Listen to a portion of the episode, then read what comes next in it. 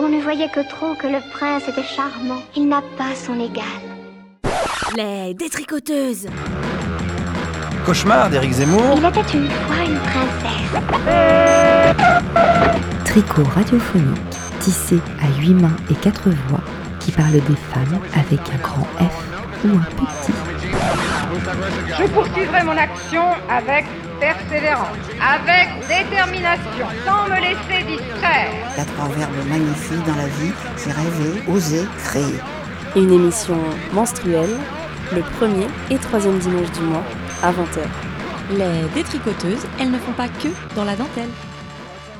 Bonjour à toutes et à tous, bienvenue dans Les Détricoteuses, l'émission qui parle des femmes avec un grand PDF et un petit. Ok, j'annonce la couleur de cette émission avec ce jeu de mots foireux. Après BTP en mai dernier, c'est PDF qu'on s'approprie en effeuillant doucement les pétales de fleurs de nos pensées. Passionnément, délicatement, avec folie. On peut décliner un acronyme à l'infini et toujours retomber sur nos pattes de féline. Place à la postérité, à la détente, à la fureur, pour combattre le patriarcat, le découragement et la fatigue générale. On vous livre ici une petite dose fragile de récits singuliers. Chacune incarne PDF à sa manière, portion détricotée d'un fil rouge tout en lettres.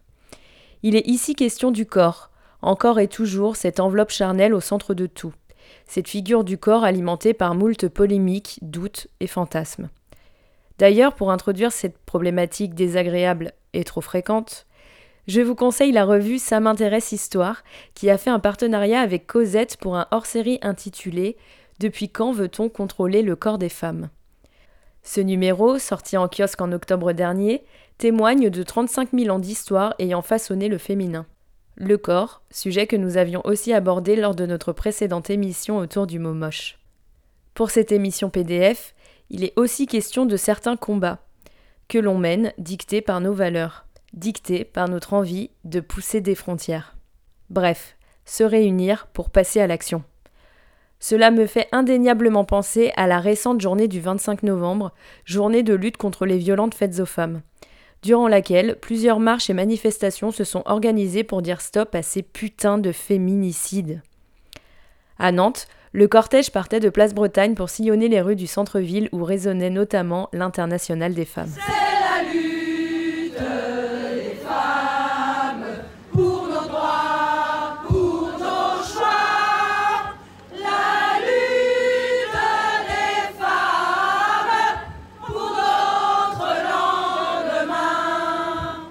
Pour nous, c'est une putain de fantaisie que de se joindre aux contributrices pour proposer nos sons.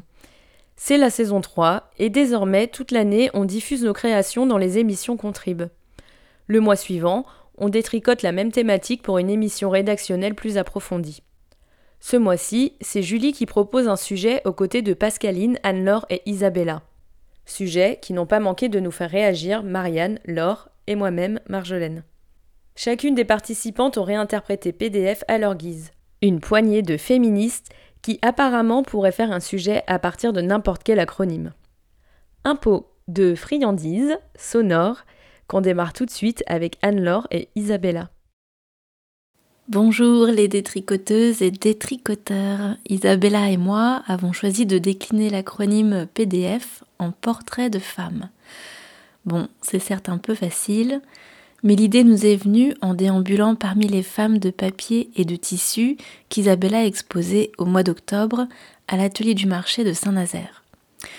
L'installation Nouda Métamorphose intime présentait trois femmes en volume de 2 mètres de haut, 1 mètre de large et 46 cm de profondeur. Elles sont magnifiques et vous pouvez les contempler sur le site d'Isabella Matoche, dont le lien sera sûrement communiqué sur la page des détricoteuses. Alors pour PDF, on m'a décidé d'interroger trois femmes sur leur rapport à leur corps, leur bien-être ou leur mal-être, leurs obsessions, leurs subterfuges, etc. Et ça donne ceci.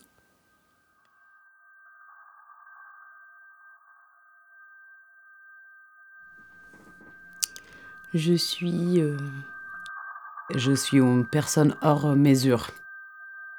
Une femme noire, euh, ronde, euh, très grande. avec les cheveux crépus. Je suis massive. J'ai des jambes très longues, Des longues mains. des gros nichons, J'ai un bide pas possible. Moi, c'est mes bras. un visage, euh, Il est mignon, euh, il est rond. une bouche euh, poulpeuse. Et puis euh, j'ai les dents du bonheur. Et j'ai des fossettes. Et je commence à avoir des rides de ouf sur le front. Mais c'est joli par contre. Euh, mon corps, euh, bah je l'aime pas trop, mais je m'adapte quoi. J'ai un corps euh, un peu euh, compliqué euh, à appréhender encore. Il est plutôt accueillant. Mais il faut que je continue à en prendre un peu, un peu plus soin chaque jour. Parce que je j'y ai peut-être pas euh, accordé autant d'importance que qu'on devrait accorder de l'importance à notre corps, je pense. Pour moi, c'était un calvaire jusqu'à mes euh, actuellement 32 ans. Pendant très longtemps, j'ai été euh, un peu coupée de tout ce qui est un peu l'effet poupée de quand on est petit. Quand t'as 10 ans, t'es- tu sais, personne te soulève pour te prendre dans les bras parce que t'es trop lourd. Parce que t'es déjà, tu fais déjà 1m50 et que du coup, ils n'ont pas trop cet instinct de te prendre dans les bras ou de te soulever de terre pour te porter. Du coup, tu souffres un peu quand même. C'était super important de, de- que mon père me trouve jolie et que c'est naze, hein, mais enfin c'est naze, c'est normal parce qu'on c'est important ce que nos parents pensent de nous à un certain âge, mais euh, du coup euh, ouais je sentais bien qu'il y avait un truc euh, qui était pas euh, qui était pas normal entre guillemets quoi. C'est-à-dire que je, n'étais pas normale puisque j'étais plus grosse que les autres. Et puis du coup j'ai fait plein de régimes quoi et pour, pour atteindre je sais pas quoi d'ailleurs.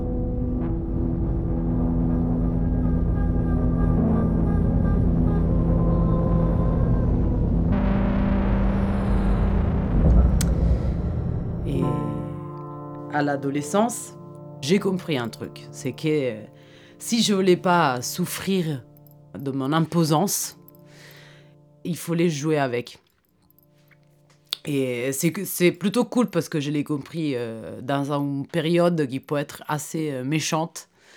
Et vu que je me suis toujours sentie très moche, j'ai toujours existé à travers euh, tout ce qui était euh, un peu vêtements, tout ce qui était couleur, tout ce qui était coupe de cheveux, tout ce qui était maquillage. euh.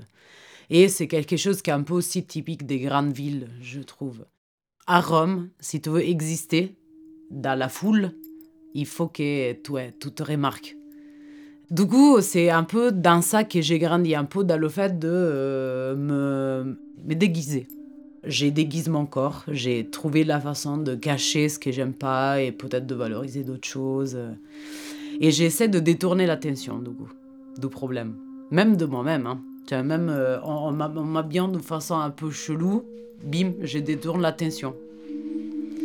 Ça a pas mal marché. Avant, je traînais que avec des garçons. Après, je traînais que avec des filles. Et euh, j'instaurais des soirées filles.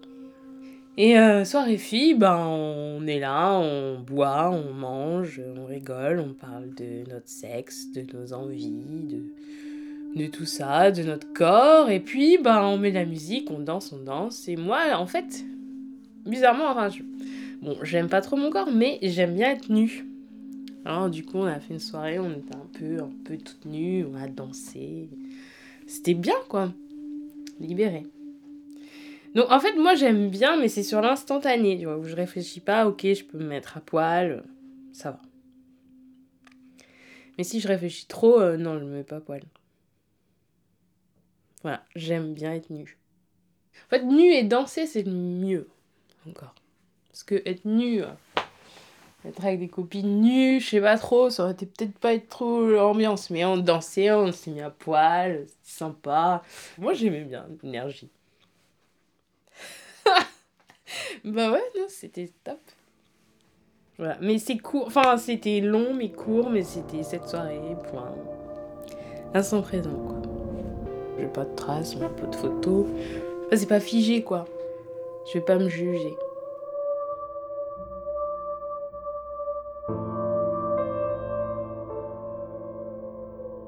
Je pense que j'ai appris à, à m'en foutre un peu. Bah, j'ai appris à m'en foutre du regard de mon père. Je suis en train d'apprendre à à m'accepter euh, physiquement au niveau de mon corps, même si c'est très dur. Tous les jours, il y a un truc qui me rappelle à mon corps de femme, surtout, qui me rappelle toujours qu'il faut que je sois ci, comme ci, comme ça, comme c'est. C'en est un peu fatigant, quoi, mais voilà. Du coup, j'essaye de, m'en foutre, mais c'est dur de, de, balayer et de se déconstruire euh, comme ça, je trouve. C'est très dur. La vieillesse, tu la vieillesse. Oui, commencer à vieillir, ça me permet de vraiment commencer à, adoucir le regard par rapport à tous mes complexes.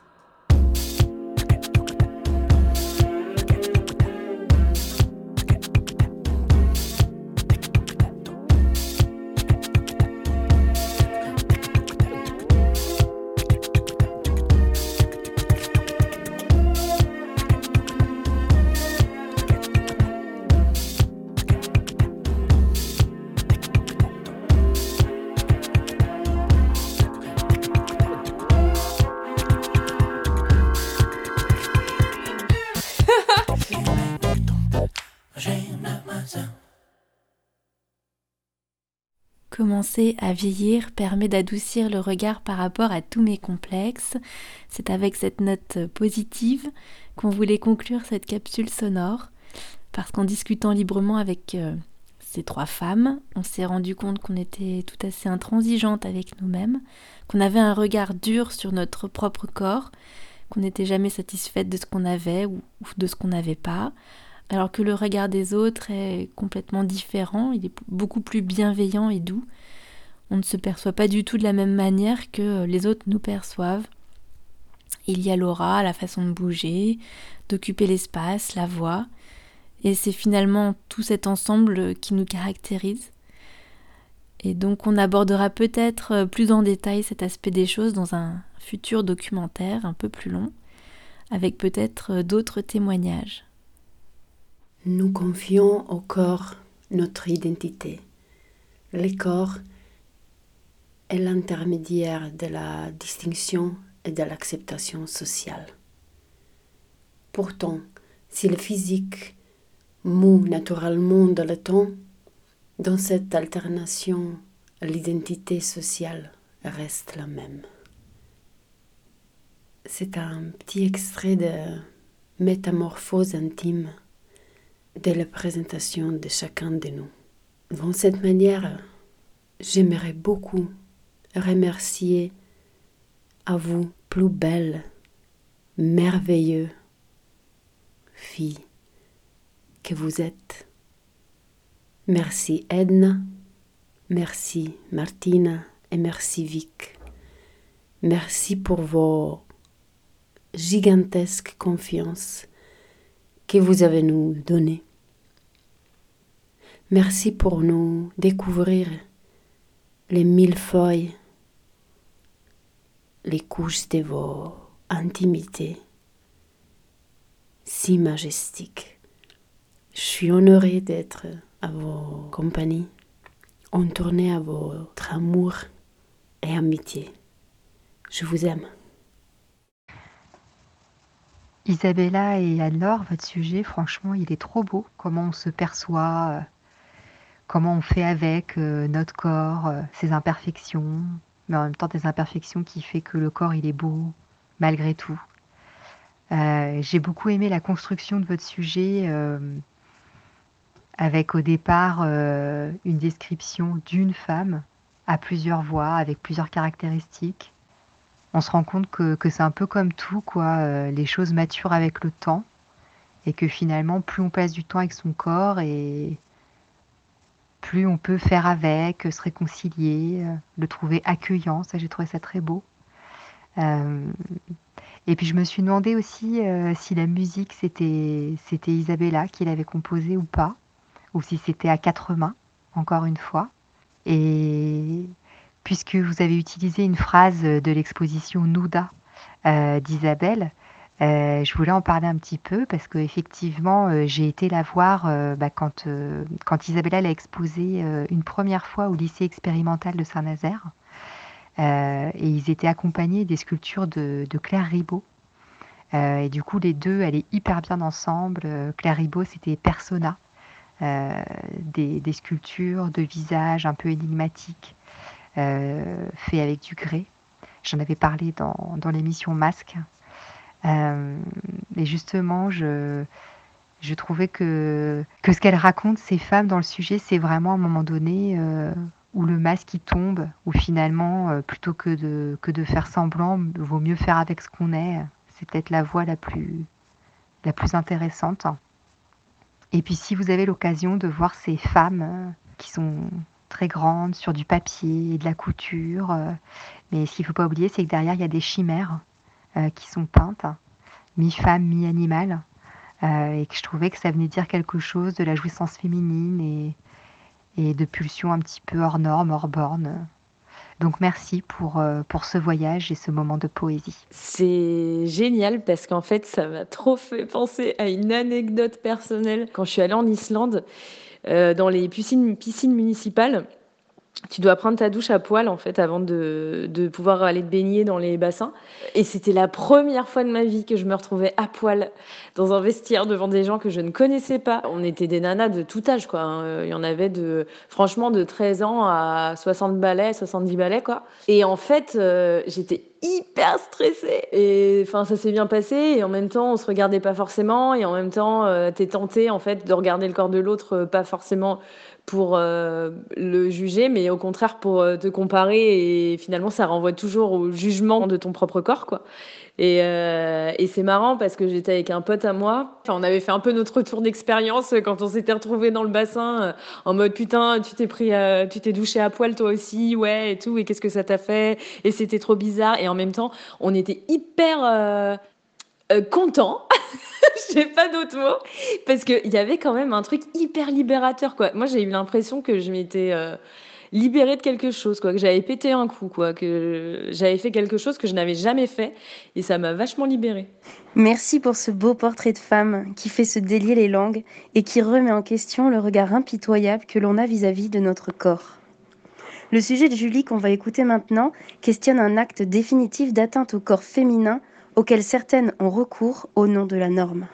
Salut les filles et salut les auditeurs et auditrices. Alors moi pour euh, ce sujet autour de PDF, je suis partie avec euh, l'acronyme au départ paix de foufoune euh, que je trouvais assez intéressant pour questionner la honte par rapport à ça.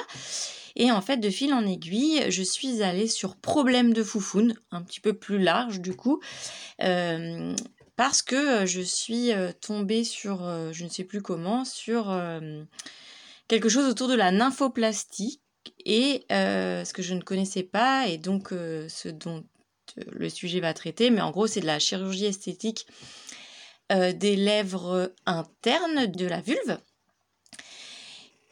Et je me suis demandé qu'est-ce qui pousse les femmes à complexer au point de faire de la chirurgie, esthétique du sexe et de penser que le leur n'est pas normal. Parce que même s'il peut y avoir euh, quelques problèmes euh, fonctionnels, on peut quand même constater que c'est souvent pour des raisons esthétiques. Et j'ai voulu au départ euh, me mettre sur un forum et, poser la question pour avoir des témoignages de femmes. Et bizarrement, après que j'ai mis mon, petit message, le, site a complètement rendu là, mais il n'est plus euh, accessible. Bon, bref. Donc, euh, je me suis plus posé des questions euh, moi-même. J'ai lu, j'ai regardé des choses, j'ai écouté. J'ai surtout voulu remettre une couche sur le fait que pour la vulve, la norme, c'est qu'il n'y a pas de norme. Oh là là, j'ai l'impression que ça fait une éternité que je t'ai pas regardé. Tu m'en veux pas? Miroir, mon beau miroir. Qui est la plus belle? Si je t'écarte un peu.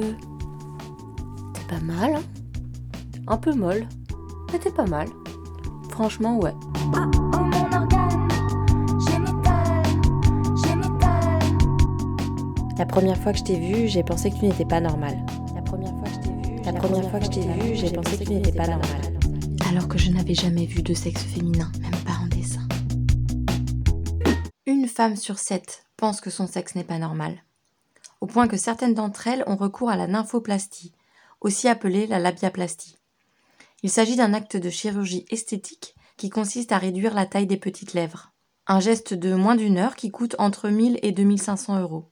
En 2016, en France, 4600 femmes ont fait le choix de cette intervention, un chiffre en constante augmentation. Mais qu'est-ce qui fait qu'autant de femmes se trouvent anormales de la vulve, sans même avoir eu vraiment accès à des représentations Même pas dans les manuels scolaires de SVT. C'est plutôt dans les magazines de charme et en étudiant par exemple le poster central de Playboy, eh bien, des chercheurs se sont aperçus que la plupart du temps, les petites lèvres ne dépassaient pas, alors que c'est impossible statistiquement, mais c'est très possible grâce à Photoshop et aux retouches qui permettent de modifier ça, comme si, après tout, euh, eh bien, euh, certains esthètes avaient jugé que cela était plus présentable comme cela par des raisons purement commerciales. Certains se sont fait finalement euh, un, plaisir de charcuter et d'opérer la vulve en affirmant aux femmes qu'elles seront plus jolies, plus belles. On parle même parfois de réjuvénation vulvaire, comme s'il fallait se rajeunir, de lifting de la vulve, euh, pour que celle-ci soit présentable. Au fait, le mot vulve, il est clair pour tout le monde? La vulve est formée de l'ensemble des organes génitaux externes de la femme. Cela comprend les grandes et petites lèvres. Mais moi, je préfère parler de lèvres extérieures et lèvres intérieures parce que parfois, t'as vu, les petites lèvres, elles sont plus grandes que les grandes lèvres. Et du coup, ça crée la confusion. Donc, ça peut arriver que les lèvres de l'intérieur, elles dépassent des lèvres de l'extérieur. Parfois même, elles sont pas symétriques. C'est un gros bordel, mais c'est pas grave, c'est normal. Elles entourent le méa urinaire, la partie externe du clitoris et son capuchon, ainsi que l'entrée ou vestibule du vagin. Il paraît utile de préciser qu'il n'y a pas, à l'heure actuelle, de limite définissant l'hypertrophie vulvaire au niveau médical. Certains praticiens la situent à 4 cm, mais il s'agit là d'une appréciation pratique, aucune limite pathologique n'étant déterminée officiellement. Ensuite, les données statistiques démontrent qu'une femme sur quatre présente cette particularité anatomique. Il semble essentiel de rappeler que toutes les patientes qui ont été rencontrées pour cette étude se trouvent en dessous de cette limite. Une étude anglaise basée sur 50 volontaires a suffi à montrer que la largeur variait naturellement entre 0,7 et 5 cm, que la symétrie entre les deux petites lèvres est fréquente, et que pour cette équipe, la seule véritable indication chirurgicale légitime est la symétrie importante de plus de 3 cm, qui est peu fréquente. En analysant les mensurations vulvaires de 33 femmes qui consultaient pour une labiaplastie, les médecins ont constaté que leurs mensurations se situaient parfaitement dans les normes et que seules trois d'entre elles avaient une asymétrie importante. On s'aperçoit que, fait, sur euh, 80 chirurgiens esthétiques, 40 euh, gynécologues, 40 médecins généralistes, eh bien que les avis sont très divergents.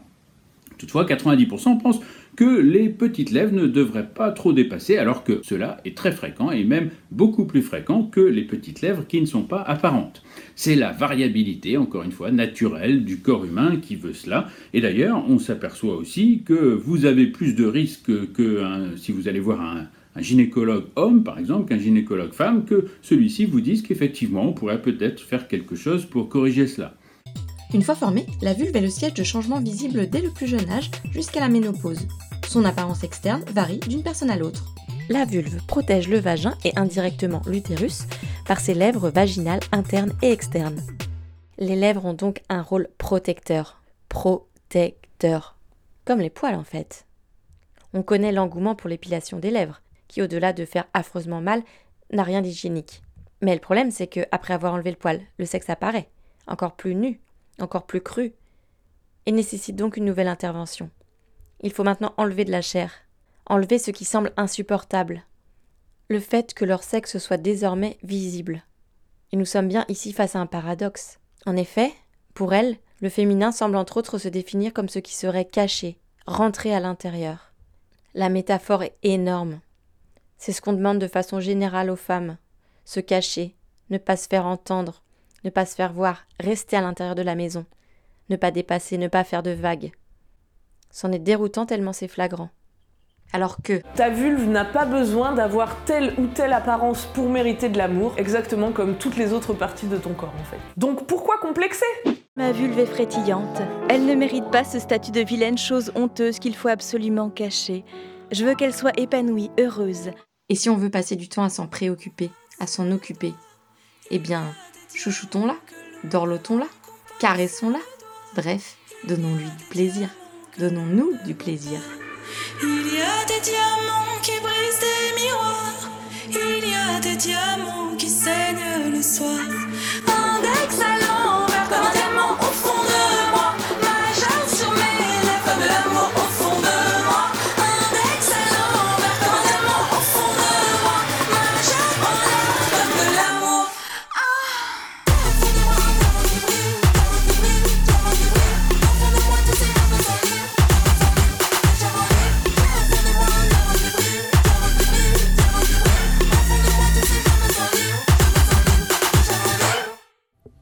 Vous êtes sur Jet FM avec les détricoteuses près du feu et vous venez d'écouter le sujet de Julie qui vous parlait de labioplastie.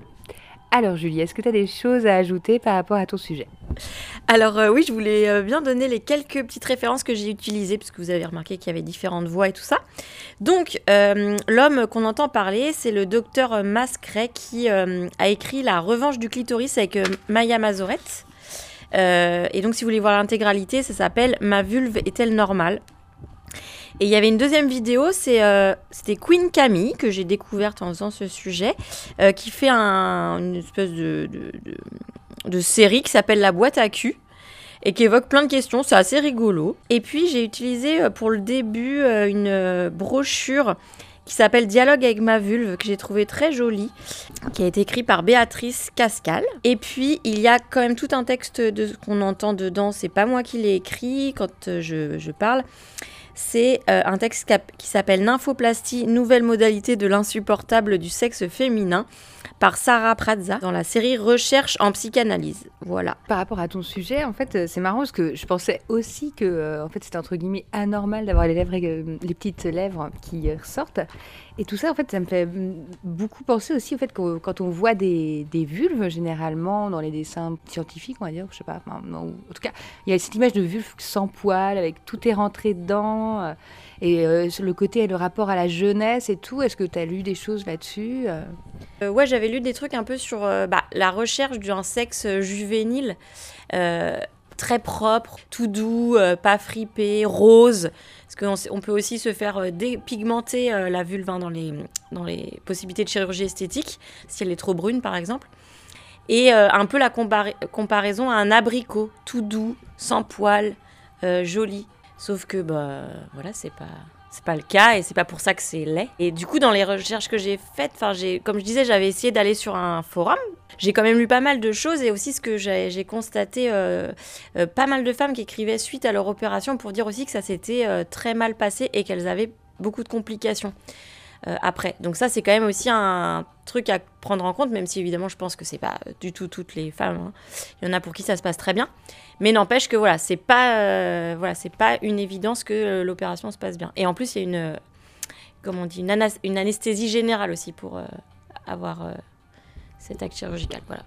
Parce que il faut quand même être sacrément en souffrance, je trouve, pour, pour se faire opérer d'une partie au bout du compte que très peu de gens, enfin, ou même si tout le monde le voit pour certaines personnes peut-être, mais normalement, en tout cas, tu fais pas voir à tout le monde cette partie-là de ton corps, et puis c'est des personnes en qui tu as confiance, ou alors donc, tu t'en fous complètement, enfin je sais pas. Donc c'est fou qu'on en arrive à se faire Ah bah, opérer. oui, oui. Moi, c'est ça qui m'interrogeait, c'est de savoir comment on, on peut en complexer au point de, de faire cette intervention-là, sachant euh, que parfois il y a quand même des problèmes fonctionnels, c'est-à-dire que les femmes vont être gênées quand elles vont faire euh, du vélo ou des sports, mais c'est quand même euh, rare. Donc c'est quand même souvent un, un problème esthétique pour lequel les femmes ont recours à ça. Donc oui, c'est vraiment qu'on arrive à... Enfin, qu'on complexe les femmes, que la société complexe les femmes dans leur plus intime partie. Moi, ton sujet, Julie, ça m'a aussi fait penser à une artiste, une artiste japonaise qui s'appelle Megumi Igarashi et qui se fait appeler euh, Roku Denashiko. Ça peut vouloir dire euh, mauvaise fille euh, en japonais. Et, et en fait, cette nana, elle travaille essentiellement autour de la vulve, autour de l'appareil génital féminin. Et en gros, elle fait des moulages de sa vulve. Et à partir de ces moulages, elle crée des objets du quotidien. Elle a créé un canoë-kayak euh, à partir du moulage de sa chatte quand même. Enfin, je trouve ça génial. Et, euh, et pour ça, elle a été condamnée pour obscénité, quoi. Elle a eu une amende. euh. Et d'ailleurs, on peut suivre son procès dans un documentaire qui s'appelle Female Pleasure de la réalisatrice Barbara Miller. Et, et dedans, elle, elle suit des femmes engagées autour de la sexualité. Et euh, il y a notamment euh, le portrait de euh, Roku Denashiko. Elle a fait un manga qui s'appelle L'art de la vulve, une obscénité, où elle défend justement ce droit de pouvoir euh, représenter sa vulve, de pouvoir l'utiliser comme matière euh, pour euh, créer, pour faire de l'art, créer des objets, etc. Et, justement vulgariser la représentation de cette vulve, parce que c'est vrai que c'est quelque chose non seulement qu'on ne regarde pas sur notre propre corps, mais aussi qu'on a du mal à représenter en fait, et on, a très peu de modèles. c'est assez rare que dans les même dans la culture pop, euh, dans les dans les BD, etc. euh, euh, on, puisse voir on puisse voir ça en fait des vulves représentées. On a ce truc là souvent des caricatures de euh, faites assez facilement avec deux boules et, voilà enfin bref des tubs on en, on en dessine tout le temps, on en voit partout et, et c'est vrai que c'est beaucoup plus rare pour la vulve. C'est aussi ce manque de représentation qui fait que on ne connaît vraiment pas notre corps. Et, euh, plus on représentera euh, euh, plus elles seront plus les vulves seront présentes dans le paysage culturel et plus euh, on aura aussi des références et on verra la multiplicité euh, de, ces vulves là quoi. Donc euh, c'est cool. Franchement on en voit de plus en plus et euh, ça fait du bien. Euh, en parlant encore d'artistes au service de, de, cette ode à la vulve, eh bien, il y a T. Corinne, euh, qui est une artiste américaine, euh, qui, dans les années euh, 70, il me semble, a, publié un livre de coloriage que je me suis euh, procuré il y a un an, qui s'appelle Kent Coloring Book. Euh, et donc, c'est que des vulves à colorier. Et du coup, c'est magnifique parce que c'est complètement différent. Et puis, quand on les colorie, euh, ça donne des choses euh, vraiment belles. Et donc, euh, il y a un petit texte que je vais vous lire. Je voulais aussi préciser que, avant de lire le texte, que fait, toutes les vulves qui sont euh, dans le carnet de coloriage sont de véritables vulves. C'est-à-dire que des femmes ont posé euh, pour, ce, pour ce cahier de coloriage qui a été fait en 1973. J'ai retrouvé la date. Alors, le texte, écrit par Martha Shelley. Au commencement. Au commencement, nous venons de la vulve, et non de la côte d'un homme. Et nous sommes lavés dans l'eau et le sang de la naissance, et non par le sang qui coule du flanc percé de quelque dieu mourant. Au commencement, les femmes faisaient des vases et des jarres en forme de ventre, de seins, et elles les décoraient de triangles, symboles de la vulve. L'art premier fut l'art de la vulve. On déposait alors les os des morts dans des jarres. Était-ce pour faciliter le passage de l'âme dans un autre ventre? Ces femmes, les anciennes, chantaient-elles combien il est délicat, sensible, délicieux, comme il est fort l'anneau de muscle entre une vie et la suivante? Aujourd'hui, il y a des tribus où les femmes chantent les louanges de leur vulve et disent comme leurs lèvres sont jolies et longues et pleines et que leurs poils frisent, qu'il est luisant de moiteur.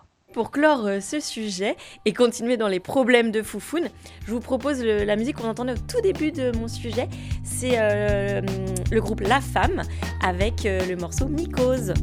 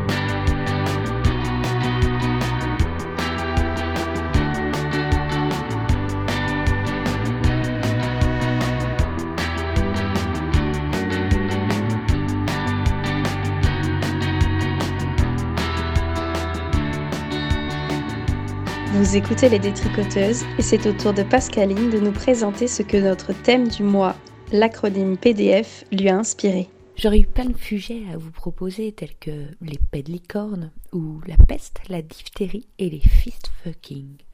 Cela nous aurait amené à penser, délirer, flirter, peut-être même à essayer le piano diatonique furtif en se racontant les putsch dantesques de flibustier.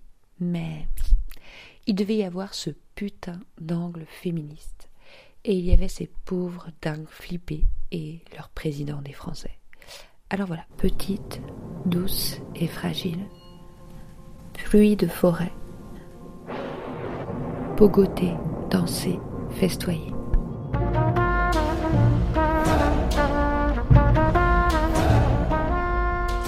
Pas de fuite possible, pas de fuite possible. J'ai décidé qu'il fallait retrouver le confinement qui a stoppé le virus. Oh, c'est la guerre.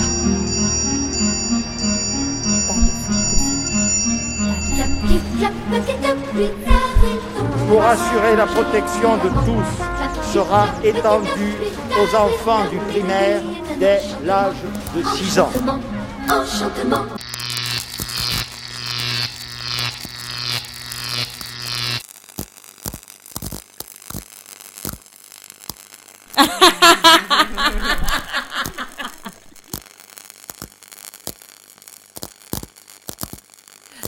On a appris euh, du jour au lendemain que euh, nos enfants euh, d'école élémentaire devraient porter le masque toute la journée, bah moi ça m'a posé un gros problème parce que je vois déjà que mon fils qui est en sixième, eh ben c'est compliqué pour lui de porter le masque toute la journée, d'autant qu'il est en internat et que du coup il le po- porte de 7h à 21h. Et là maintenant c'est le petit et puis bah demain ce sera quoi? Donc je me suis dit c'est pas possible. On s'est regroupé à pas beaucoup hein, le dimanche soir, la veille de la rentrée. Alors en fait, euh, du coup, lundi matin, on est allé euh, distribuer des questionnaires aux parents. On s'est dit, bah ça se trouve en fait, les parents, euh, bah, ils sont pour le masque parce que comme tout le monde porte son masque, que tout le monde a l'air de trouver ça normal et que même euh, les médias nous disent que tout le monde est rassuré par rapport à ça. On se dit bon bah ça se trouve on va passer pour des gros fous irresponsables et finalement on a eu plutôt un bon accueil. Eh bien il y a euh, à peine un tiers des parents qui approuvent euh, cette mesure et c'est là qu'on s'est dit qu'on allait continuer en fait de mobiliser, de discuter, de créer le dialogue et on a fait ça toute la semaine. Et par contre, ça n'empêche pas que depuis à peu près 10 jours maintenant, on a la police sur le dos tous les matins à l'école qui viennent nous accueillir tous les midis à 12h à 13h30 et à 16h30 qui font de l'intimidation sur certains d'entre nous, qui nous ont pris euh, nos identités, euh, rappel à la loi. Il y a des collectifs de parents euh, au travers la France entière qui créent des mouvements de grève. Pour moi, un des plus importants, euh, voire le plus important, c'est aussi euh, les enfants, quoi. Leur apprendre à écouter leur corps, à leur dire, écoute, si t'es pas à l'aise avec le masque, ne le mets pas.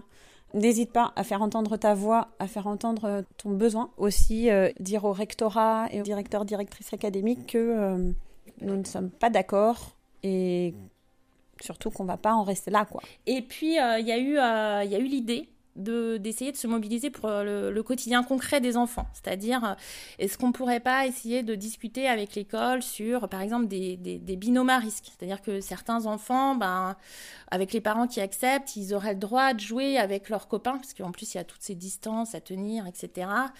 On pourrait pas se servir de tout ce quadrillage qui a été fait pour que dans un, un, un carré, il y ait des enfants qui aient le droit en binôme de risque de, de, de se toucher, quoi. Enfin, de jouer ensemble avec un ballon. Bah, Il y a eu plusieurs idées comme ça qui ont été soulevées euh, sur passer le sport, en, enfin la récréation en sport, etc. Puis de toute façon, on est sur un mouvement de fond. Hein. de ne pas faire semblant d'accepter tout ça. Quoi. Euh, à notre petite échelle, on a l'impression qu'on va pas avoir de, de pouvoir, entre guillemets, euh, sur euh, ce qui va se passer sur la suite. Euh, on a déjà du pouvoir sur nos, nos propres vies. Et waouh, c'est déjà pas mal. Patience lors de l'ascension, pouvoir atteindre l'état d'émanation.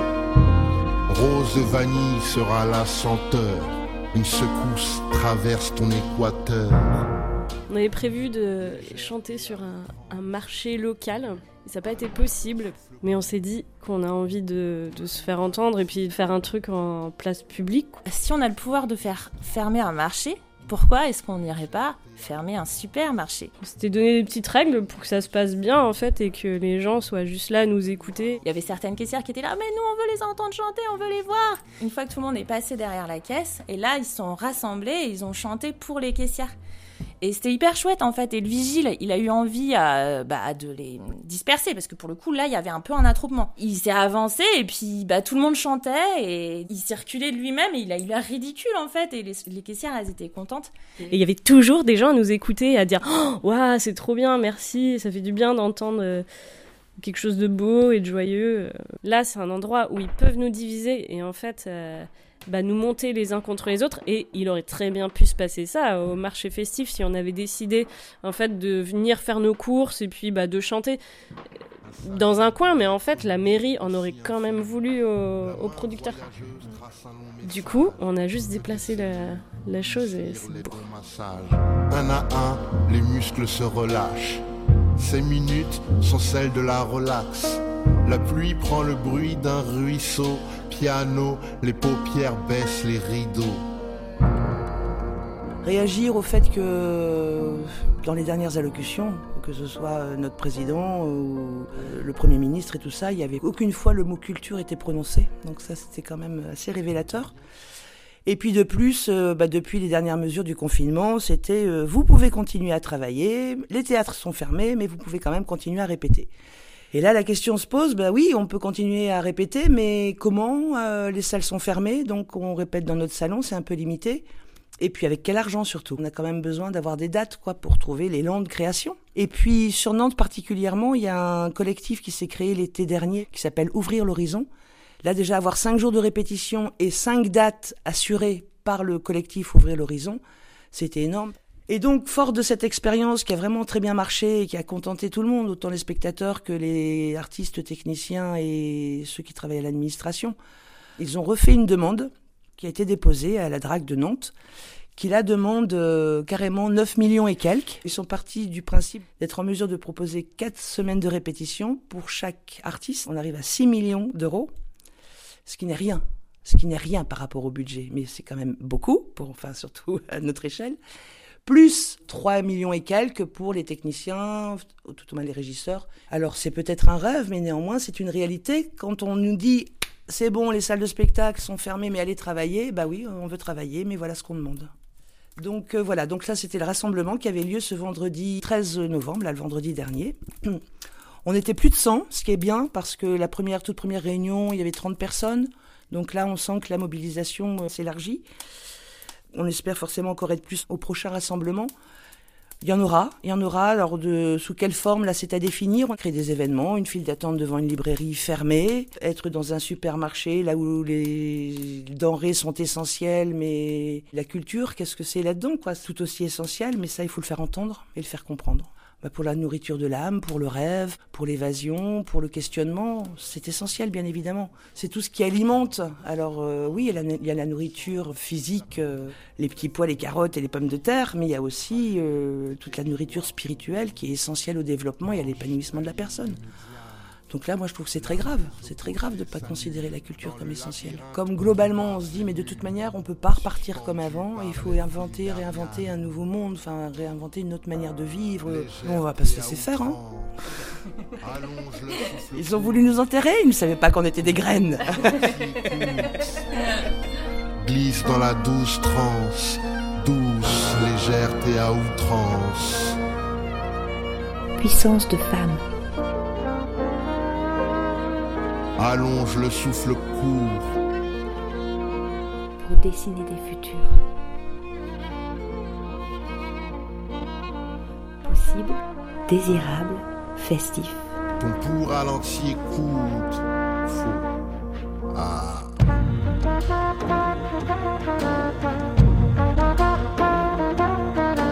Vous êtes dans l'émission des détricoteuses et vous l'aurez peut-être compris en écoutant le sujet de Pascaline, c'est le mot PDF qui est euh, aujourd'hui à l'honneur.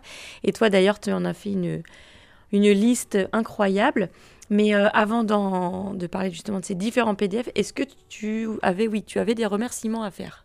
Oui, bah, je voulais remercier du coup euh, Sonia, Emeline, Héloïse et Christine qui ont bien voulu répondre à mes questions. Et puis aussi à toutes les copines parce qu'elles font du bien et qu'elles se bougent. Et je voulais aussi remercier ma classe parce qu'elle me permet de, avec mes élèves, parce que je suis instite en maternelle, euh, donc parce qu'avec eux, bah, je peux pogoter tous les jours, peu importe, on peut se faire des câlins comme on veut, voilà. Donc euh, je voulais les remercier. Donc, tu as utilisé plein de formes de l'acronyme de PDF euh, dans ton sujet c'est, euh, et dans ton intro aussi d'ailleurs, c'est très bien écrit. Donc, toi, c'est quoi finalement le PDF qui représente ton sujet? Alors, de- du coup, c'est puissance de femme. Il fallait cet angle féministe. Et qu'à la base, je n'avais pas forcément envie de partir sur un truc féministe. J'avais plutôt envie de partir sur quelque chose qui me faisait du bien apprendre des choses, aller à la rencontre de scientifiques ou des, voilà, sur euh, la pluie de forêt. Voilà, mais il y a eu le confinement et puis euh, j'avais pas mal de colère et tout ça et je savais pas trop quoi faire de cette colère.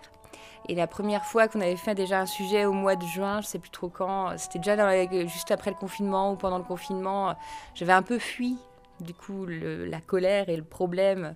On avait fait, fait quelque chose d'assez euh, de science-fiction, donc on avait créé un nouveau monde magnifique, magique. Et là je me suis dit bah non, je peux pas tout le temps fuir. Pas de fuite euh, possible. Voilà, pas de fuite possible. Donc j'ai voulu aller à la rencontre de personnes qui mettaient des choses en place pour essayer de créer un nouveau monde euh, ou, un- ou de pas juste subir en tout cas les choses. Parce que j'ai l'impression quand même qu'en ce moment, c'est un peu un leitmotiv, c'est qu'on n'a pas le choix, de toute façon on n'y connaît rien à tout ça, donc on doit juste subir les choses. Et j'avais envie d'aller à la rencontre euh, de personnes qui, euh, même si ce n'étaient pas des grandes scientifiques, bah, elles savaient s'écouter elles avaient des idées et elles essayaient de les mettre en place avec les moyens qu'elles avaient. Avec, euh, voilà. Et donc, un des trois sujets qu'on peut peut-être euh, un tout petit peu développer, c'est celui de hum, la maman euh, qui euh, se bat pour, euh, contre le port des masques pour euh, les enfants de, à partir de 6 ans. Euh, toi, tu es institut aussi, du coup, est-ce que tu peux nous dire comment tu vis euh, ton métier en ce moment en temps de confinement? Alors moi, ça a été très dur à la reprise là en mai dernier. J'ai vraiment mal vécu parce que cette histoire de distanciation, moi porter le masque, voilà, tout ça c'était beaucoup pour moi. J'avais juste pas envie de continuer là-dedans, j'avais pas envie de, de mener les enfants vers ce monde en fait, parce que j'ai l'impression quand même que malgré tout, moi, en respectant tout ça, eh bien, euh, je, les mettais dans ce monde de, de distanciés, de- de- d'avoir peur les uns des autres et tout ça. Ça a été difficile de... Je me voyais pas non plus ne rien faire, me mettre en arrêt juste pour dépression. Alors, euh, les syndicats m'ont dit, bah, on sait pas trop quoi te donner à faire, donc je, je savais pas quoi faire. donc, je suis allée au travail. Et puis, euh, j'ai réussi à trouver euh, ma façon de faire, en fait, avec les élèves. De, de, on, ils étaient cinq, donc voilà, c'était plus facile. Euh, voilà, donc petit à petit, on s'adapte, on fait en sorte que les enfants, ça leur pèse, ça leur pèse pas. Puis donc euh, là, le coup du masque, en fait, à partir de 6 ans, là, qu'il a eu à partir d'octobre, euh, moi, vu que je suis pas touchée, ni mon enfant, ni euh, les élèves avec qui je suis ne doivent porter le masque, ça m'a moins pesé parce que, bah, à un moment donné, je me suis dit, bah, tant pis, toi, tu fais ce que tu peux dans ta classe, tu fais ce que tu peux avec ton enfant. Et puis tu peux pas non plus tout changer. Et en même temps, on essaye de... Nous, je pense qu'on est dans une école où euh, on met pas la pression du tout aux enfants par rapport à ça, où on a quand même... On se pose beaucoup de questions par rapport au masque. Euh, donc euh, je sens pas de pression en fait euh, au sein de l'école, c'est assez agréable et puis on peut avoir di- discuté là-dessus.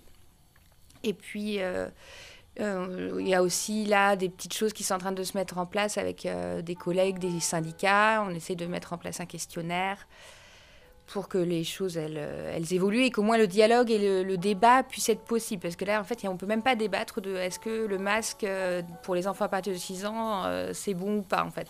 Alors que moi, j'ai l'impression que au moins débattre, ce serait déjà la base. Et voilà. C'est un questionnaire pour les enseignants ou pour les parents? Ce sera un questionnaire pour les enseignants. Parce qu'en fait, moi, ce que, en tant qu'enseignante, que les, ma profession, en fait, euh, disent, bah non, mais a- ça va pas, enfin, il y a quelque chose qui va pas, c'est juste pas logique. Les enfants, ils le touchent tout le temps, ils ont des maux de tête. Il y a des élèves qui ne mettent plus leurs lunettes parce qu'en fait, ils n'arrivent pas à voir avec la buée.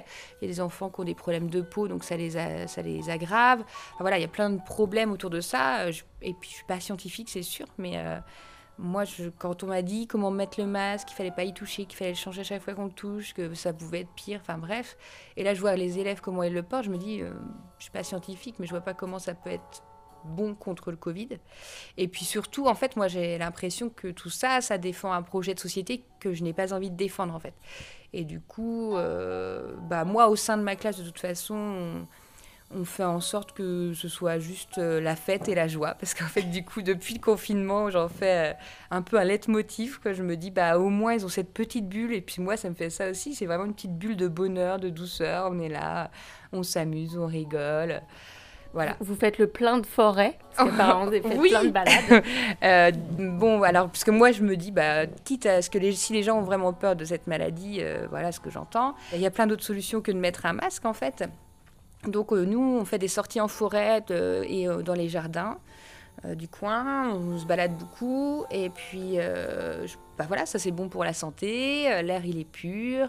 Tu voulais nous parler de l'initiative de- d'Emeline Alors, donc Emeline poursuit sa lutte contre le port du masque. Il y a des rassemblements en fait tous les vendredis devant l'inspection à, à Plohermel qui se sont mis en place, des rassemblements de parents. La dernière fois, ils ont rencontré l'inspecteur qui, bon, bien entendu, leur a dit que c'était pas, que ça, il savait, il en savait rien, parce que la demande c'était juste en fait quand est-ce que le masque s'arrêtera? Euh, donc il n'y a pas eu de réponse. Ah, donc elle va demander à un député là de venir, prochain rassemblement. Voilà. Ok. Et puis bah, pour finir, euh, de ton côté, il y a une autre... euh, bah, le premier sujet qui était en lien avec le chant dans les hum, supermarchés. Alors euh, bah, toi, tu fais partie aussi d'un petit groupe qui met ça en place. Tu peux... Voilà, c'est ça qui est génial quand on parle ensemble, quand on se rencontre, parce que visio rencontrer, c'est pas se rencontrer. Et puis il y en a plein qui sont pas doués pour ça, dont moi. Donc quand on arrive à se rencontrer et à parler ensemble, et ben en fait on se rend compte qu'il y a plein de choses qui se font. Et du coup, quand j'ai rencontré Héloïse euh, et qu'elle m'a raconté ce qu'elle faisait avec sa chorale, qu'elle chantait dans les supermarchés et tout, j'ai fait mais nous on a une chorale de filles là à Châteaubriand, faut qu'on en fasse quelque chose. Et puis vu que j'ai rencontré Christine pour l'interview, on s'est dit ouais on va faire ça à Châteaubriand. Et on a chanté euh, dans un supermarché, un peu comme Héloïse, euh, à Châteaubriand avec notre chorale de femmes. Et là, maintenant, en fait, tous les mercredis matins à 11h, on chante au marché euh, avec des pancartes sur nous. Alors, chacune a son petit truc, parce que Christine, elle, c'est une intermittente. Il y a des copines, en fait, qui font l'école à la maison, et du coup, elle, elle défend plutôt les côtés école à la maison. Voilà, il y avait les violences faites aux femmes.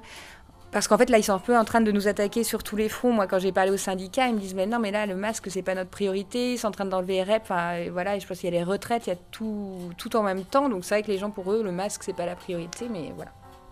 Ok, et ben super. Et ben du coup, on invite euh, tous les auditeurs et les auditrices à faire aussi de leur côté des petites actions. Et, et voilà, c'est comme ça peut-être qu'on pourra euh, combattre euh, ce monde morose qui nous envahit. Et moi, je voulais juste, justement, en fait, parce que depuis le début, je dis ça, en fait, que j'ai l'impression que je suis une grenouille. Et qu'en fait, vous savez, la grenouille, quand on la jette dans l'eau bouillante, elle sursaute et elle ne meurt pas. Et moi, j'ai l'impression qu'en fait, on nous a mis dans de l'eau froide en nous disant oui, les distanciations sociales, oui, nanana, nanana. Maintenant, on a le masque, on n'a plus le droit de. On a les couvre-feux et tout ça. Et du coup, j'ai l'impression que la grenouille, si elle ne se dépêche pas, elle va mourir. Alors, il faut qu'on se bouge et que les choses se mettent en place pour qu'il y ait une, une vie euh, joyeuse qui. dans la rue, quoi. Donc, c'est maintenant que ça Yes. se joue. Merci à toutes pour vos créations qui font du bien et merci aux grenouilles qui ne se laissent jamais ébouillanter. Nous, on a hâte de se retrouver pour faire nos émissions ensemble et on revient au mois de janvier avec une spéciale putain de féminicide. On va se quitter en musique avec un chant puissant appelé Le corps des femmes. C'est la chorale dont Pascaline fait partie à Châteaubriand, Las Mariposas. Elle donne de la voix et donne surtout envie de se bouger.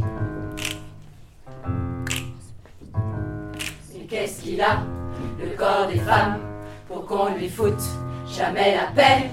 Combien faut-il de cris, de larmes, pour qu'on lui rende sa liberté? Mais qu'est-ce qu'il y a dans toutes les têtes de ceux qui bossent à la télé, sur les antennes, dans les papiers, toujours à vouloir nous glacer, nous enfermer dans leurs idées, leurs idéaux un peu machos, nous asservir pour assouvir comme des salauds leur libido. Mais qu'est-ce qu'il a, mon corps de femme, pour qu'on lui foute jamais la paix Est-ce que ce serait vraiment un drame si on le montrait comme il est? Le corps des femmes, de leurs âmes, comme porte le drame. Le corps des femmes,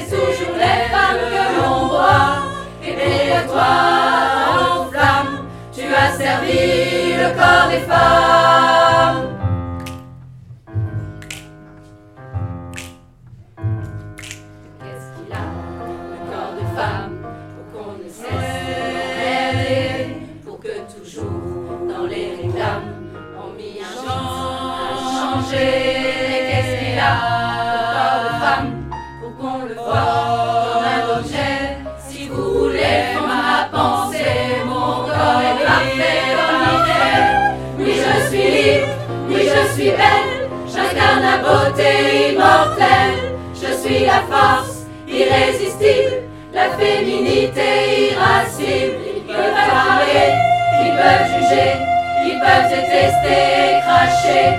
Quoi qu'ils en disent et quoi qu'ils fassent, mon corps de femme est un palace. Mon corps de femme porte mon âme, porte ma vie, porte mes drames. Mon corps de femme, ma seule maison, toujours saccagée sans raison.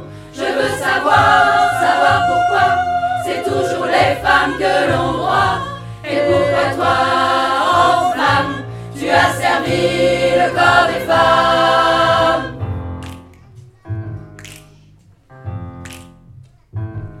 Mais qu'est-ce qu'il a, le corps des femmes, pour qu'on lui foute jamais la paix